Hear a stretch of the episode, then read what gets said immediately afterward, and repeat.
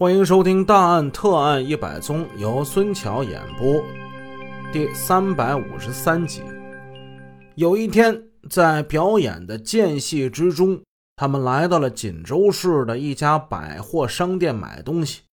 杨俊奇发现货架上、货柜里那些五光十色、琳琅满目的商品，并没有引起马玉林的注意，他的眼睛却同往常一样。依旧是总在看这个地面，还有无数只走动的脚。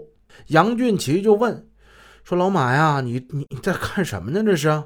马玉林回答：“我在看脚印呢。”啊！杨俊奇就惊呆了：“这这水泥地面啊，溜光滑的，这你也能看出脚印来？能啊，只要是想看，想看就能看出来。”那我怎么看不出来呀？怎么你这眼睛还跟别人的构造不一样啊？马玉林笑了，那能有啥不一样呢？都是肉的呗。哎，你到我这儿看啊，你到我这儿看，你就能看出来了。杨俊奇好奇呀，走过去，站在马玉林刚才的位置，他顺着老马所指的方向看。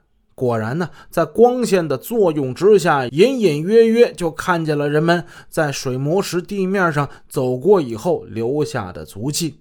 杨俊奇这时才明白，说怪不得马玉林在现场上勘察，有的时候斜着眼睛看呢，哎，有时候还趴在地上看。原来这里边呢，还含有着光学的科学原理在里边。马玉林见杨俊奇很认真的样子，咧开嘴，他笑了。哈哈，你你你这是想学呀？你要是想学呢，我就教你啊！学啊学啊！杨俊奇笑了。你要教我就拜你为师。马玉林、杨俊奇二人关系很好。在马玉林受到了政府的表彰之后，这天他找到了杨俊奇。杨俊奇正在值班室看报纸呢，忽然就听见有人敲门。一看呀，这不老马吗？老马呀，咋了？这么晚有有什么事啊？马玉林是深夜前往的啊，我 我也没啥事儿，就想跟你说说话。这不晚上睡不着觉吗？马玉林走了过来，吞吞吐吐的在炕沿上也坐下了。马玉林点着一颗烟，吸了一口，嘴唇动了动，又好像。把这话咽下去了，得过了好久，他才把这话说出来。哎，你你你看我这样的人，能不能也也能也能入党啊？杨俊奇心中一喜，哎呀，你要是有这个要求，很好啊，太好了。不过这入党啊，还是得需要一些手续的。本人呢，要写申请书，然后通过组织审查。党员的讨论，如果资格够的话，就可以入党啊。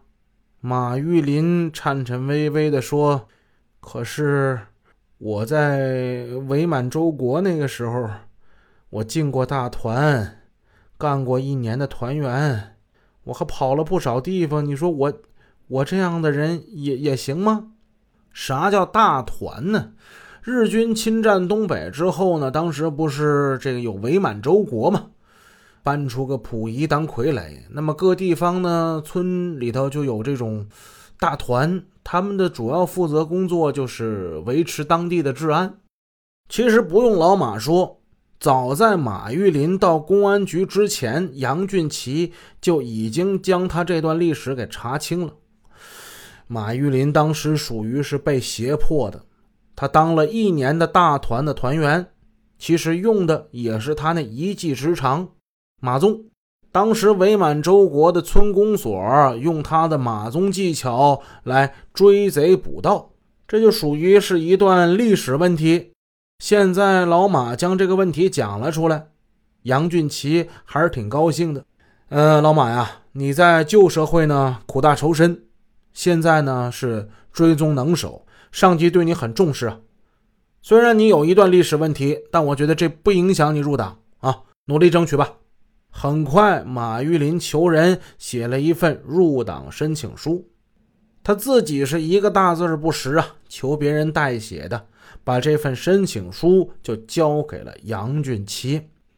马玉林递上了入党申请书之后，工作上更加积极了。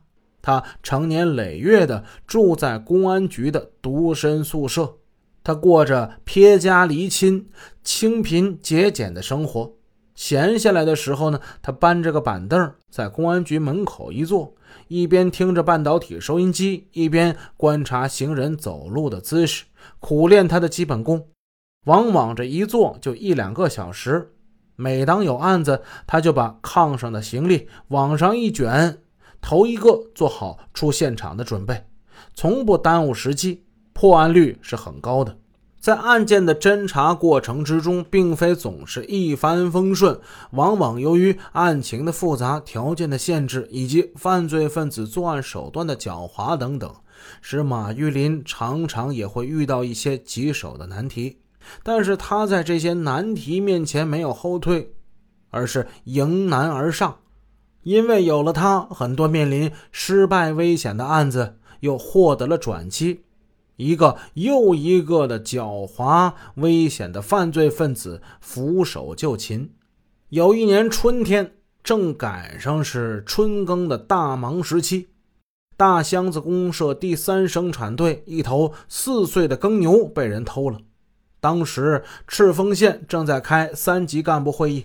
当地的干部一听说耕牛丢了，十分的着急，会也开不下去了，赶紧跑到公安局报了案，要求迅速侦破此案。破案任务又落到马玉林的身上了。他跟几名侦查员来到丢牛的现场，从足迹上发现偷牛的一共是两个人。由于报案及时，犯罪分子的足迹和牛蹄印都比较的清晰。马玉林他们立即开始了追踪。大营子公社位于赤峰市的西北，大概有五十里。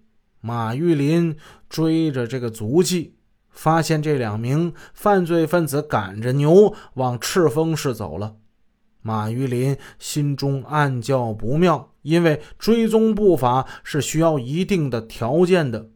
这条件很简单，足迹得清楚。对马玉林来说，这个条件不一定苛求。有许多场合，即使犯罪分子的足迹不甚清楚完整，或者发生变形，他也能追踪到。